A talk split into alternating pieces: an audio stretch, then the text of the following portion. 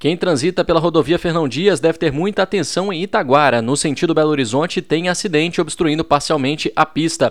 A concessionária responsável pelo trecho não divulgou os veículos envolvidos, mas informa que no quilômetro 565, a faixa da direita e o acostamento estão fechados. Somente a faixa da esquerda liberada para o tráfego, ainda assim não há congestionamento. É uma informação para você circular com atenção. Na mão inversa, rumo ao sul de Minas e São Paulo, viagem tranquila na manhã desta quarta-feira. Para todo mundo voltar a ficar numa boa, bora ativar o modo casa. Quer dicas para aproveitar seu cantinho? Acesse use.com.br barra modo casa e use seguro tipo você.